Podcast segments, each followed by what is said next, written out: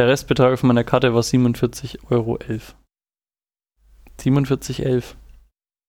Kölnisch Wasser, oder? Ja. Ah, okay. Echt, klingelt da nichts? Ist genauso wie 0815. Ja, da klingelt was. Bei 42 und 23. Kennst du, weißt du, woher 0815 kommt? Das ist so ein echt beschissenes Maschinengewehr von den Deutschen aus dem Ersten Weltkrieg, glaube ich. Wirklich? Ja. Okay, krass. Glaube ich. nee, ich bin mir ziemlich sicher. Und die nächsten Generationen sagen G36 oder? das, also so ein G36-Ding. Geil.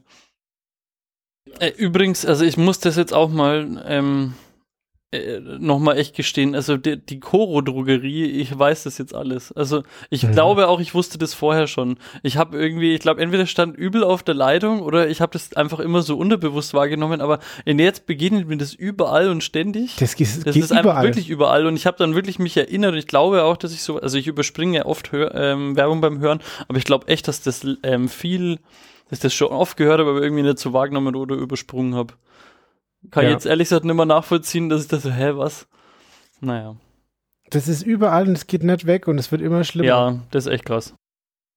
Herzlichen Morgen und gutes Willkommen zum Entbehrliches Podcast. Heute in Folge Nummer 55. Mir gegenüber begrüße ich den lachenden Flo. Hallo. Hallo, Flo. Und ich bin auch ein schmunzelnder Flo. Das ist gut, dass wir erst beim 28. Take Hallo sagen konnten jetzt, vor lauter Lachen. Ja? Ja. Es ging mir zurzeit so ein Tweet rum, der hieß, äh, wer Podcast mit Hallo und herzlich willkommen beginnt, hat die Kontrolle über sein Leben verloren. und ich habe mich, oder ich habe uns schon sehr ertappt gefühlt. Super hart. Und da dachte ich mal heute mal was anderes und das war ein Vorschlag aus der Community, den ich aufgegriffen habe. Ah, sehr schön. Ja, also Kontrolle verloren haben wir eh schon lang. Das wissen wir aber, glaube ich, schon seit Folge zwei oder drei oder so, denke ich. Wer übrigens nicht die Kontrolle verloren hat, ist ähm, unser Telegram-Chat. Ich weiß nicht, äh, wer sich erinnert von den Hörenden, dass wir ja mal aufgerufen haben, dass man in einen Telegram-Chat, den wir erstellt haben, eintreten kann, den man unter Entbehrliches einfach in der Telegram-Suche finden kann. Und das sind echt jetzt Leute, ich glaube, wir sind 30 oder so mittlerweile, die da mitlesen und auch schreiben. Und das ist sehr schön, das macht sehr viel Spaß. Ihr könnt gerne noch weiter da eintreten, beitreten, wie auch immer. Und dann werdet ihr auch von Bamse mit dem einen oder anderen Link beglückt oder auch nicht. Hit it, Joe! うん。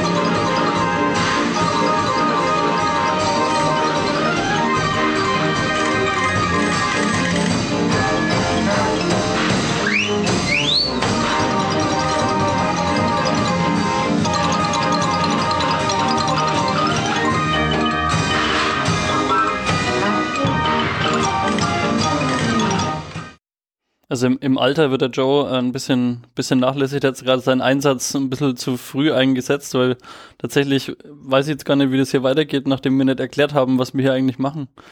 Ich glaube nämlich, dass wir zwei Flo's sind, die sich alle zwei Wochen zwei Themen aus der Wikipedia vorstellen. War das richtig? Das ist korrekt. Und da du nicht nachlässig wirst, kannst du ja gleich mal anfangen. Alles klar. Ich habe nämlich heute ein Thema dabei, das heißt die Moralpanik. Moralische Panik oder auch auf Englisch Moral Panic. Okay. Wird's gruselig?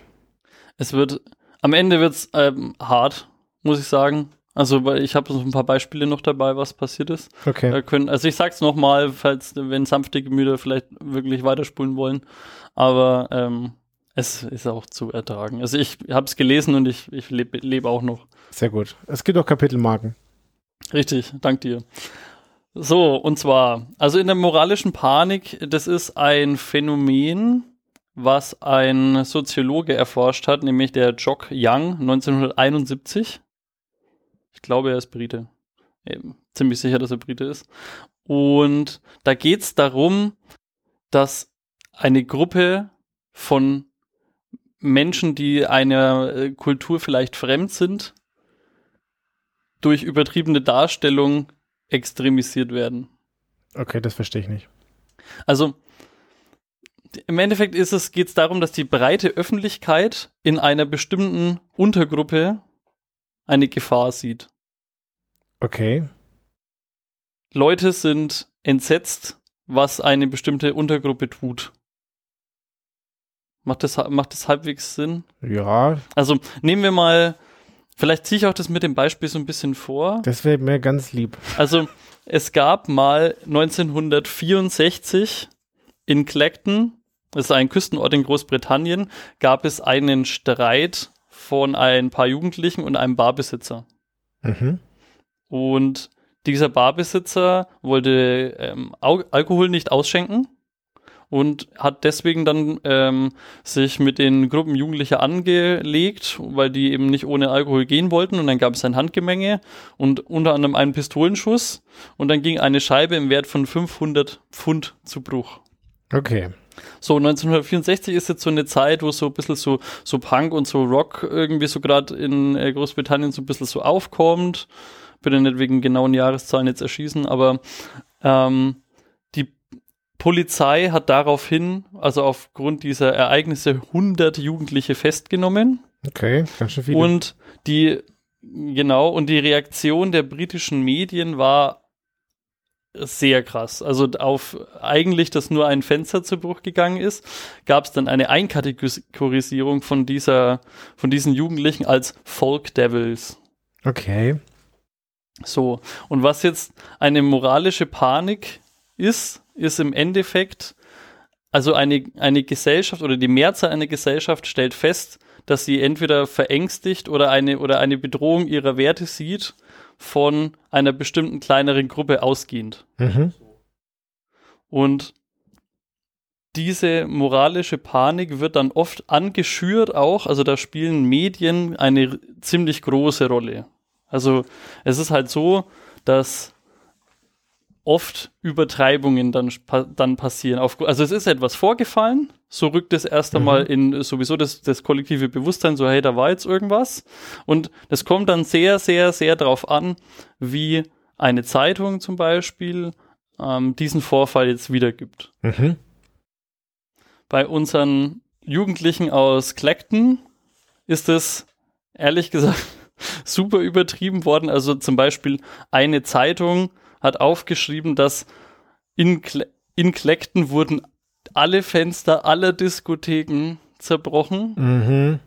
von einer wütenden, von einem wütenden Mob randalierender Jugendlichen und so. Aber es Fakt ist, es gibt in Clacton nur eine Diskothek und auch nur ein Fenster ist dort kaputt gegangen. So. Ja, aber alle Diskotheken, ist korrekt. So, also nur mal, um jetzt den, den, den Rahmen so ein bisschen abzustecken, was jetzt eigentlich diese moralische Mhm. Panik so ein bisschen ist. So, also das ist aber nur der erste Schritt. Also das, das erste, was ich jetzt gesagt habe, war ja erstmal überhaupt, es passiert etwas und man ähm, kommt dann so ein bisschen auf die Spur, hey, da gibt es so eine Gruppe, die uns jetzt nicht reinpasst. Dann, ganz wichtiger Schritt sind die Medien. Eben, dass das halt so ein bisschen bekannt gemacht wird. Und der, der dritte Fakt sind ähm, Symbol zu, Symbole zuweisen. Also so, das ist dann ganz wichtig, dass du diese Gruppe auch irgendwie brandest. Dass du halt irgendwie sagst, Die das, Punks. das sind jetzt die Folk Devils. So, Mhm. die verwüsten jetzt hier unser Land und äh, vergewaltigen unsere Töchter und alles Mögliche, halt, halt all diese Sachen. Du musst dann quasi die auch einkategorisieren in die und wir. Mhm. So, das ist ganz wichtig. Und das fand ich jetzt, das fand ich jetzt ganz interessant, weil, also mir kam das ganze Konzept schon ein bisschen bekannt vor von einer Boulevardzeitung aus Deutschland, Ja. die sehr viel mit Emotionen hantiert und spielt. Speziell dieser Punkt mit den, mit den Medien ist halt auch schon wieder unterteilt in, in, in mehrere, mehrere kleine Schritte. Also wir hatten schon die Übertreibung mit Dingen, die einfach nicht passiert sind, aber wenn jetzt nur einmal ein einmaliges Ereignis ein bisschen aufgepauscht wird, das ist jetzt an sich noch gar kein so großes Problem. Ich meine, das äh, sehen wir ja auch irgendwie ständig.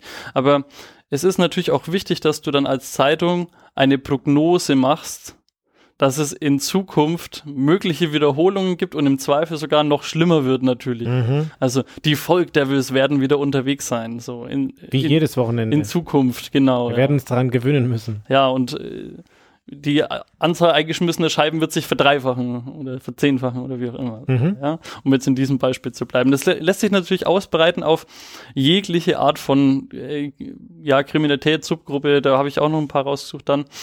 Und ähm, genau, die Symbolisierung von ähm, Stilmitteln, also so zum Beispiel, ich hatte es jetzt gerade schon, die brauchen erstmal einen Namen, aber auch weiterhin ist es so, dass du bestimmte Identifikationsmerkmale, so Äußerlichkeiten halt hernimmst. Also du hast, sagst zum Beispiel, den Haarschnitt, den diese Gruppe irgendwie hat. Jetzt, keine Ahnung, wenn die jetzt halt ein Iro haben, dann ist halt das jetzt da irgendwie so ein prägnantes Symbol und das hilft auch Leuten, die das dann lesen, auf der Straße einzuordnen, ah, der gehört jetzt zu diesem Volk der Wills, von dem ich in der Zeitung gelesen habe. Ja, ja, das ist ja. auch super, super halt wichtig. Also, Schubladendenken, du brauchst deine Symbole, ja? richtig. Oder genauso halt Kleidungsstile, die vorher vielleicht neutral äh, bewertet worden sind, aber dann durch dieses ähm, Publizieren eine, eine negative Assoziation in der gesamten Gruppe halt hervorruft. Also keine Ahnung, verschlissene Hosen.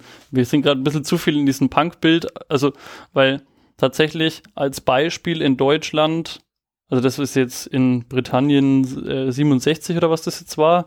Als Beispiel in Deutschland gibt es natürlich auch äh, die Flüchtlingskrise 15, 16. Das ist eigentlich das Allergleiche. Das kannst du jetzt genauso nehmen, aber ich wollte jetzt ehrlich gesagt über das Be Beispiel da mehr reden. Aber also solche, diese Konstrukte von einer moralischen Panik sind natürlich anwendbar auf ganz, ganz viele unterschiedliche Gruppen. Und auch das hat sich mal der, ähm, der Forscher, von dem wir es hatten, der Herr Young, sich das auch angeschaut. Und er hat da so ein paar Übergruppen mal herausgearbeitet. Es gibt zum Beispiel eine Anhäufung bei junge, gewaltbereiter Männer aus der Arbeiterklasse. Ist so eine Gruppe, die da gern eingeordnet wird. Wir haben äh, Gewalt an Schulen, Mobbing und Amokläufe. Also das ist auch so ein, so eine Gruppe, die, die überhand nimmt, ist natürlich alles furchtbar. Aber trotzdem, das moralische Panik hilft jetzt nicht unbedingt. Ähm, Drogenmissbrauch, nächster Punkt. Kindesmisshandlung, pädophiles Verhalten und satanistische Rituale. Ist auch übrigens eine Gruppe. Jetzt sind wir schon sehr schnell von der eingeschlagenen Fensterscheibe irgendwo anders hin abgebogen. Ja, ich meine, die, die eingeschlagene Fensterscheibe, die fällt halt in eine von diesen ähm, Subkategorien, die ich jetzt gerade hatte. Junge, gewaltbereite Männer zum Beispiel. Okay, ja.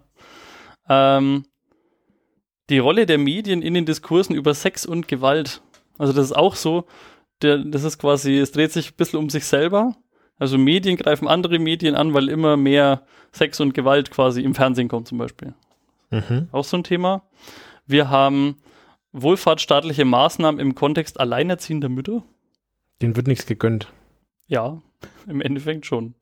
Und wir haben als letztes Flüchtlinge und Asylbewerber, die auf Kosten der Steuerzahler leben. Okay, ja. Auch noch so eine Kategorie. Also wie gesagt, die Kategorien sind aus den 70ern. Ähm, müsste man vielleicht mal aktualisieren, so 50 Jahre später. Was auch noch interessant ist, ist, dass man die moralische Panik so ein bisschen differenziert von, ähm, von zum Beispiel einer Massenhysterie halt betrachtet, weil die Massenhysterie ist, also wenn Jugendliche schlagen alle Scheiben aller Diskotheken ein, äh, kann auch schon mal äh, quasi Leute zum Ausrasten bringen, aber die Massenhysterie hat einen Unterschied, nämlich sie dient nicht zur ähm, Beseitigung dieses Umstands. Also bei Massenhysterie passiert einfach, Leute sind halt super en entsetzt oder aufgeregt wegen irgendwas. Mhm. Und wenn du aber eine moralische Panik hast, das ist schon so ein bisschen so ein Gesellschaftsinstrument als Korrektiv. Also man versucht dann schon durch die Medien halt auch das Ganze wieder zu ein bisschen zu, zu korrigieren. Also Weil die, man Medien hofft, dann, weil die Medien dann kommen, es einordnen. Oder, also, ja, zum einen das und zum anderen will man damit auch Polizeigewalt oder halt ähm, ähm, den Staat irgendwie zum Handeln ähm, zwingen, was dann auch öfters mal tatsächlich funktioniert, weil die äh, Stimme der Medien wird dann halt mehr gehört als von irgendeinem Einzelnen, der mit irgendeinem Umstand nicht okay ist und dann werden halt oft mal auch, also gerade zum Beispiel bei so Drogensachen, völlig überzogene Maßnahmen für ähm, eigentlich gar kein so großes Problem hergenommen. Weißt du, mhm. was ich meine? ich glaube schon. Den Artikel haben wir zu verdanken dem Jürgen Oetting. Der hat neu- äh, 86,9 Prozent dazu beigetragen. Und weil es so schön war, habe ich jetzt noch ähm, eine, eine spezielle moralische Panik dabei, die sich in Südafrika statt oder zugetragen hat Mhm. auch ungefähr so 70er, 80er irgendwann rum. Und zwar geht es da um die Satanic Panic. Okay, vor Satanisten Ahnung. Äh, Angst vor Satanisten. Genau. Also das ist eigentlich genau sowas. Da passieren im Endeffekt Kleinigkeiten, wo du, ähm, keine Ahnung, also ich habe da jetzt mal, da sind in dem Wikipedia-Artikel echt viele Beispiele von, also konkrete Fälle, die irgendwie passiert sind, aufgelistet und deren Geschichte. Die habe ich jetzt nicht alle rausgesucht, aber so ein paar haben wir mal da. Und zwar, jemand hat halt irgendjemand umgebracht auf irgendeine Weise und sagt dann halt vor Gericht, er ist, äh, das hat er nicht freiwillig gemacht, er ist von Satan besessen. So, das kann halt irgendwie, Okay. das, um sich einfach selber irgendwie zu verteidigen. So, Und dann sagen die, oh, das glauben wir dir nicht und sagen, so, es gibt doch ganz viele satanische Leute und das ist ganz viel und dann eskalierst. Ja, und eben halt, die Zeitung greift es dann wieder auf, macht's groß, viel größer als es eigentlich ist. Und auf Die einmal da. Satanistenmorde. Genau, es gibt dann schon wieder die Satanisten-Szene, die halt systematisch irgendwie Leute umbringen und so in, äh, in Südafrika und das ist halt das, das, das ganze Problem jetzt wieder. Aber diese Anhäufung, und äh, das sieht man jetzt auch gleich noch, ähm, ist halt einfach zufällig und daraus wurde aber halt ein größerer Plan halt abgeleitet. Ja. Zum Beispiel gab es auch 1997 einen Überfall auf einen ähm, halt ganz normalen Einwohner von, von so einem Dorf. Der wurde eigentlich nur ausgeraubt und dann war auf dem Boden noch sein Blut, also ich meine, der ist leider ums Leben gekommen, aber sein Blut war am Boden verteilt und man hätte die Worte Satun, also einen falsch geschriebenen Satan, da irgendwie erkennen können. Das wurde dann halt auch wieder der Satanisten-Szene halt zugeschrieben. Genauso ähm, hat sich ein äh, 16-jähriger Teenager umgebracht, der hat ein Pentagramm an, an seiner Wand halt gehabt und das wurde dann auch wieder in, die, in, die, in dieselbe Schuhe gesch äh, geschoben. Und 2011 gab es dann noch ähm, zwei 14-jährige Teenager, die angezündet worden sind, wo auch, da gab es sechs Täter, die in ähm, Frage kamen. Also das habe ich mir auch gedacht, da geht's. Also allgemein, das sind, ich glaube, 20 Beispiele. Ich habe mir bei einigen Beispielen gedacht, äh, okay, was geht da eigentlich ab? Die sechs Täter haben sich auch damit herausgeredet, weil ich meine, das Thema ist ja auch so greifbar in der, irgendwann in der Zeitung. Und da fällt es natürlich leicht, boah, warum habe ich das jetzt gemacht? Ja, Satanismus, Ich glaube bin ich. gar kein Hab ich, Arschloch, sondern habe ich in der Zeitung gelesen, genau, Satanismus ist jetzt die Antwort. Es hat auch, und das ist jetzt das Letzte, was dabei war, ich so, bis, äh, so ganz besonders gruselig fand, 2008 hat ein Schüler an seiner Schule mit einem Samurai-Schwert und einer der, und der Maske von dem Sänger von Slipknot, einer, äh, so einer Metalband, ich weiß nicht, ob du die jetzt kennst ja, kenne ich. ähm, hat, äh, ist da rumgelaufen und hat auf Leute eingestochen und das ist einfach, also das stelle ich mir super hart vor. Diese Maske schaut ja schon furchtbar aus. Mhm. Der hat auch gesagt, es ist äh, Satans Auftrag gewesen. So, und die Satanic Panic hat jetzt in äh, Südafrika dazu geführt, dass es eine ähm, Satanic Panic Task Force in der südafrikanischen Polizei gibt, die sich jetzt mit allerhand ähm, Themen auseinandersetzt. Und diese Liste, die ist auch auf Wikipedia zusammengeschrieben. Sie machen Teufelsaustreibung. Also sie am das quasi das Aufgabenbereich dieser satanischen Taskforce ist umfasst schwarze Magie, tra traditionelle Heiler, Flüche, die äh, ausgesprochen wurden, um jemand anders zu schaden, ähm, Voodoo-Puppen, ähm, Vampirismus, Kulte, die ihre Mitglieder schlecht behandeln, ähm, Ashram Shambhali-Sekte, ja, äh, herzlichen Glückwunsch. Ähm, Suizide mit okkultem Hintergrund, Tieropfer und Menschenopfer und Poltergeistphänomene. Also du stell dir das mal vor, du liest so eine Job-Offerte irgendwo auf so einem Portal und da was sind ihre Pflichten? Ja, das sind die Themen, mit denen sie sich jetzt auseinandersetzen. kann er gleich ins Arbeitszeugnis rein. Ja, haben sie Erfahrung. Zwölf Jahre lang Vampirismus betrieben. Senior Vampir-Austreiber. Also ich finde es ich find's faszinierend, wie man es in anderen Ländern schafft, wenn ich ehrlich bin, aus so vielen Einzelfällen ein Schema und eine Taskforce zu gründen. Und ich, wir haben in Deutschland auch so eine andere Anhäufung von Einzelfällen, wo man seit Jahren sagt, es sind nur Einzelfälle. Das ist ein, ein Einzeltäternetzwerk. Ja, ich glaube, du weißt, was ich meine. Hätte man auch mal so angehen können. Muss ja nicht unbedingt satanische Taskforce heißen, könnte auch einfach anders heißen. Ja, was mich bei dem Thema allgemein, woran ich mich erinnere, ist an den Ventilatortod. Weil da gab es dann vielleicht auch irgendwie mal so ein bisschen eine Häufung und dann kam, na gut, vielleicht keine moralische Panik, ne? Aber da gab es auch die Häufung und dann ist das auch hochgeschrieben worden und jetzt glauben irgendwie alle dran. Ja, und ich meine, das, ist eigentlich ein gutes Beispiel, weil das, das ähm, Korrektiv hat er da auch zugeschlagen, nämlich gab es von der Regierung ja eine offizielle Warnung vor dem Ventilatortod. Also ich meine, das ist ja genau das Ja. als Beispiel, ähm, was es ausmacht. Aber du hast nicht die bösen, die bösen Punk-Ventilatoren. Das ist der Unterschied. Die Bösen ohne Zeitschaltuhr. Das wäre es gewesen. Ja, danke schön. Sehr interessant. Dann muss ich mal die Augen aufhalten, was für Dinge nur Panik sind und welche meiner Klischees da tatsächlich noch stimmen. Okay. Jetzt haben wir die, die, die traurigen und schockierenden Sachen am Ende, nee, in die Mitte der Folge gepackt und deswegen sagst du mir jetzt dein fröhliches, lustiges Thema. Fröhlich, lustig, keine Ahnung, ist auf jeden Fall feurig. Und zwar habe ich den Kohlebrand mitgebracht als allgemeines und dann habe ich vor allem ein konkretes Beispiel dabei. Und auf den Kohlebrand, du lächelst schon so, bin ich aufmerksam geworden, weil der Philipp in der Achfolge 53 das kurz mal nebenbei erwähnt hat. Und zuerst dachte ich mir, das wäre vielleicht was Lustiges, wenn ich das vortrage, wenn der Philipp da ist. Aber dann dachte ich mir, na, ich kann ihn jetzt auch nicht eine halbe Stunde mansplainen, während der neben mir sitzt. Aber das ist doch der Sinn von Podcasts. Ja, aber nur wenn die Leute sich nicht wehren können. Quasi. Ach so, ja, okay. Und deswegen dachte ich, dann mansplaine ich ihn einfach jetzt, weil ich weiß, dass er zuhört. Also bei dem Kohlebrand, da haben wir eine Stadt in Pennsylvania und die heißt Centralia. Wäre einen ganz lustigen Namen. Und da ist so, die hatte 1981 2500 Einwohner. Mhm. Und 36 Jahre später, 2017, hatte sie noch fünf Einwohner. Und naja, was ist da passiert oder warum sind die alle weggezogen? Weil die Stadt quasi unbewohnbar ist. Und das ist passiert durch einen Kohlebrand. Und jetzt will ich mal ein bisschen kurz was über die Stadt erzählen, wie das zustande gekommen ist. Die Stadt gibt's quasi seit 1841, beziehungsweise da sind die ersten Sachen, die da sich angesiedelt haben. Und zwar hat ein äh, Jonathan Faust eine Taverne aufgemacht, und zwar Bull's Head.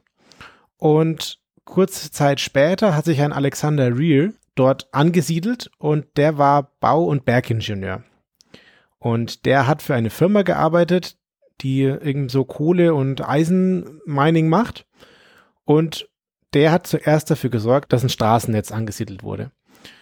Weil er von dieser Firma war und auch Bau- und Bergingenieur war, ist in dieser Stadt super viel Bergbau dann betrieben worden. Und haben sich immer mehr Leute angesiedelt und immer mehr Firmen angesiedelt, weil da kann man nämlich Anthrazitkohle sehr gut fördern. Und Anthrazitkohle ist sehr wertvolle Kohle und man kennt es auch als Steinkohle. Ich, ich rate einfach mal, sie ist ziemlich gut brennbar. Das auf jeden Fall, deswegen ist sie so wertvoll. Und zumindest wurde die Stadt immer größer und immer größer und es war dann auch irgendwann eine richtige Stadt. Also da gab es nicht nur die Taverne, sondern es gab dann auch Leute, die da gearbeitet haben, halt für die, für die Bergwerke und eine richtige Stadt. Witzig, es gab dann irgendwann eine Postfiliale von der, nämlich Bundespost, der US-Post und die hat dann tatsächlich festgelegt, wie diese Stadt, Stadt heißt, weil dann brauchte man so einen festen Namen. So ist Zentralia geworden. Wie dem auch sei, irgendwann kam es dann zum Kohlebrand. Und da gibt es mehrere Theorien. Und die wahrscheinlichste oder die, die in der Wikipedia auch ausführlich aufgeschrieben ist, ist folgende. Es kam der oder stand der Memorial Day an und dafür sollte die Stadt schön sein. Und jetzt haben die dann in der Stadt so eine hässliche Mülldeponie. Und dann hat der Stadtrat gesagt zu den fünf Feuerwehrleuten oder zu fünf Feuerwehrleuten hat er gesagt, könnt ihr das mal bitte anzünden, äh, aufräumen. Also der Stadtrat wollte, dass die Feuerwehrleute die Mülldeponie anzünden, damit sie nicht mehr so hässlich ausschaut. Dann ist der Müll weg, stinkt nicht mehr, wäre doch wunderbar, dann haben wir zum Memorial Day eine wunderschöne Stadt. Gut, jetzt haben wir da eine Mülldeponie in dieser Bergwelt. Und da wurde viel Tagebau betrieben. Also die Kohle wurde von oben abgetragen, man musste nicht unbedingt äh, Stollen Mhm. dafür bauen. Und so ein Kohletagebau, der hinterlässt viele Löcher. Und ich würde Weiß sagen, jetzt gerade eben, warum Tagebau Tagebau heißt. ah, herzlichen Haben wir Glückwunsch.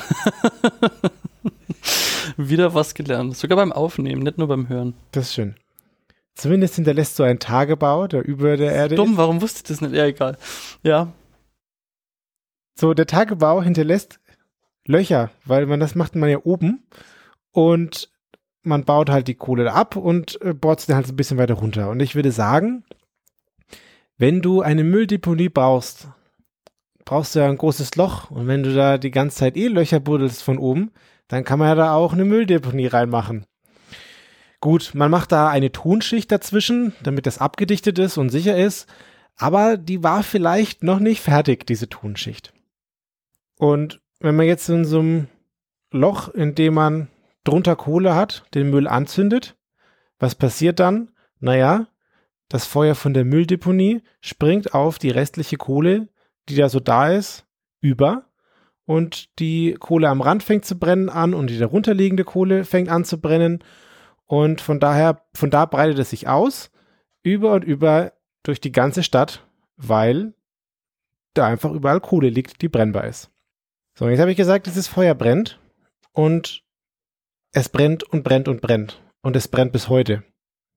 Und 1965 haben sie versucht, es zu löschen. Das war. Wann ist es ausgebrochen? Ich ja, weiß kurz es gerade nicht mehr. Um 1965 ist Okay, es ausgebrochen. ja.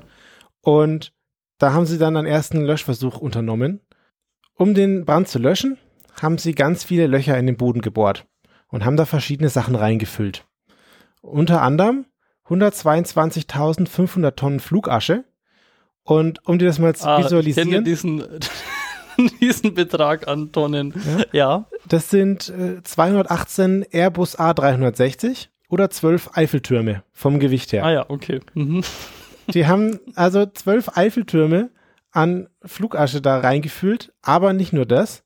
Sie haben auch 90.200 Kubikmeter Sand da hineingefüllt in die Löcher, um das mal auch zu visualisieren, wenn du so ein Fußballfeld hast und du den Sand da reinfüllst, dann hast du 12,6 Meter hohen Sandhaufen. Maßeinheiten, heute Ja. mal wieder. Wunderschön. Außerdem haben sie 46.200 Kubikmeter Land abgebaggert und sie haben 14.600 Kubikmeter Lehm genommen, um daraus eine Feuerschutzwand zu bauen. Hm. Das ist smart eigentlich. Ja, Vor allen Dingen und wenn sie es wieder rausnehmen, haben sie ganz viel so getöpfert. die haben so kleine Töpfertassen haben Aber- sie da so hin. Also weil wir jetzt da noch sind, ja, wenn das jetzt seit 70 Jahren, 1956 seit 70 Jahren brennt, wie viel ist das in Hundejahren? Das, das äh, nächstes Mal dann. Ja, 70 durch 7 muss man teilen. Ist das sieben? Ja, bestimmt. Okay. Ich Zumindest, glaube mal sieben. Egal. du fandest die Idee sehr smart. Ja, naja, es hatte keinerlei Erfolg. Ah. Es hat einfach nicht funktioniert. Das Feuer ist über alle Barrieren drüber gesprungen und es hat sich überall durchgefressen. Und der Kohleflöz, der brennt noch immer. Aber wenn das so lang brennt, äh, kurze Zwischenfrage, wenn das so lang brennt und, also ich meine, Verbrennen nimmt ja dann immer irgendwo Masse weg an dieser Kohle und müsste das dann irgendwann mal einstürzen auch? Ja, Also ich denke, es brennt ja von oben so runter und du hast dann dann Oder es immer- dann halt immer so nach, oder wie? Ja, das ist ja festes Gestein und das brennt dann. Also ja, vielleicht sagt da schon auch Dinge aus. Also die Stadt ist ja auch irgendwie unbewohnbar. Ach so, ja, okay. Fußbodenheizung brauchst keine. Das ist richtig. Die ganze Aktion, die ohne Erfolg geblieben ist, hat, hat 70 Millionen Dollar gekostet. Mhm. So, jetzt ist die Frage, habe ich dir gesagt, es brennt noch heu immer heute und wie ist jetzt diese Situation?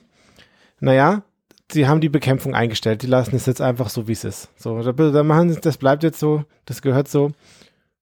Das, so viele Fragen, die ich habe. Weil das, das kann man doch bestimmt ausmessen, wie groß dieses Feld ist mit irgendwie so, so Magnet-Sachen oder so elektronischen Sachen, die man da im Boden reinsteckt, wie bei so Erdbebenerkennung. Und wenn die, dann müsste man ja wissen, wie groß dieses Feld ist und könnte vorhersagen, wie lange das noch brennt, ob sich das rentiert. Wissenschaftler schätzen, dass es noch 100 bis 200 Jahre lang brennen wird. Ah ja, okay. Danke. Ich halte ich halt einfach nichts mal die Schnauze und lass dich ausreden. Bitte gerne. so, jetzt habe ich gesagt, dass da noch fünf Leute leben oder fünf Haushalte.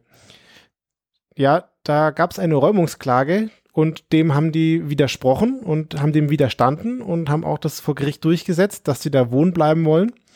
Und die haben da jetzt Wohnrecht auf Lebenszeit. Und da wohnen jetzt halt einfach noch fünf so Leute. Weißt du irgendwas über deren Motive? Einfach weil sie sagen, haben wir schon immer so gemacht oder? Nee, Motive weiß ich nicht. Es gibt so ein bisschen eine Verschwörungstheorie, dass man 1993 mit dieser Zwangsabsiedlung begonnen hat, weil man unter der Stadt 20 weitere Kohleflöze gefunden hat, die auch von dieser besonders hohen Qualität sind und die noch nicht brennen. noch nicht. Noch nicht. die nicht brennen und die man da bestimmt gerne zutage fördern wollen würde. Aber die Luftqualität ist tatsächlich auch gar nicht so schlecht. Also man hat das verglichen mit anderen Städten in bisschen weiterer Entfernung, also nicht die Nachbarstadt. Und da ist die Luftqualität vergleichbar. Und man sieht jetzt auch keine großen Anzeichen mehr für Brände oder auch große Rauchentwicklung. So. Aber man weiß, dass es noch brennt und dass es wohl noch 100 bis 200 Jahre weiter brennen wird. Mhm. Und man kriegt es einfach nicht gestoppt. Und tritt, tritt da jetzt irgendwo Rauch aus, aus dem Boden? Also sind es dann so Rauchschwaden oder bleibt das alles unterirdisch? Sieht man da irgendwas davon? Weißt du das zufällig? Also ich habe kein Foto davon gesehen, aber man sieht wohl keinen Rauch mehr. Mhm. So, also es war wohl am Anfang so, aber mittlerweile weiß Spannend. nicht, ob das halt da so vor sich hin glimmt oder was das tut. Okay. Aber man kriegt es nicht. Ach so, so muss ich mir das vorstellen. Also gar nicht so, dass da jetzt so wütende Flammen durchpeitschen, sondern eher so ein, Ja, genau. wenn So der ein Grill noch an ist, so ein Ja, bisschen. genau. Okay, klar. Okay. Jetzt gibt es noch ein bisschen Trivia. Und zwar, die Stadt ist ein Vorbild für ein Computerspiel, und zwar Silent Hill. Und die Stadt kommt auch in den drei Fragezeichen vor. Wow. Jetzt habe ich ja gesagt, dass mein Artikel auch der Kohlebrand im Allgemeinen ist. Und da jetzt noch zwei Sachen rausgesucht. Also in den USA ist Zentralia das, was noch immer brennt und auch am längsten schon brennt. Aber es gibt noch 112 weitere aktive Kohlebrände in den USA. So, das finde ich super krass. Also die Geschichte, dass du so eine Stadt hast, die jetzt irgendwie noch 100 bis 200 Jahre vollkommen unbeherrschbar brennt, Mhm. Aber die nicht die einzige ist, wo dieser Totalfuck-up ist, sondern da gibt es nur 112 weitere. Ist es nicht auch mit Fracking irgendwie so, dass das so ein Auslöser ist dafür? Weiß ich nicht, kann sein, aber Ich glaube schon. Ja, krass. und jetzt gab es auch in Deutschland so Kohlebrände, aber da habe ich jetzt keinen aktiven mehr gefunden. Das hat man, war wohl nicht so, nicht so krass und man hat es in den Griff bekommen. Da geht's heiß her. Da braucht man Krass, keinen Grill, ja. um zu grillen. Ja. Ja. Da kann man seine Marshmallows einfach so über den Boden grillen. Ich stelle mir jetzt echt vor, wenn du durch, die, durch, durch, durch den Ort durchgehst und dann der Boden vielleicht so wenig warm ist oder so, würde ich ja gerne mal so eine Exkursion hinmachen. Ich habe, das können wir ja dann verbinden. Du kannst mich danach im Dreiländereck erschießen oder so. Perfekt. Das war doch auch irgendwo da. Den Artikel haben wir dem Matthias B. zu verdanken. Der hat 28,9 Prozent von zu dem Artikel beigetragen. Und der Artikel hat im Monat durchschnittlich 4.576 Abrufe. Okay. Genau, das war's von mir. Da könnten wir auch so eine ganze USA-Reise draus machen und dann fahren wir an alle Orte, die wir schon mal behandelt haben. Ja, bitte, generell. Also wir sollten, vielleicht, das wäre auch echt mal cool, wenn wir so eine, äh, so eine Google Maps äh, Karte hätten, wo alle Orte so markiert sind, über die wir schon mal gesprochen haben. Oh ja, das wäre eine schöne Sache. Das könnten wir mal bauen. Das kann natürlich schwer. Wikidata, glaube ich, müsste bestimmt irgendwo. Da könnte was gehen. Dann Jo, dann würde ich sagen, danke für dein Thema. danke auch dir für dein Thema. Danke Wikipedia fürs Aufschreiben. Danke, liebe Zuhörenden, fürs Zuhören. Und Ja. dann freuen wir uns schon aufs nächste Mal. Jawohl. Bis bald. Bis dann. Tschüss. Ciao.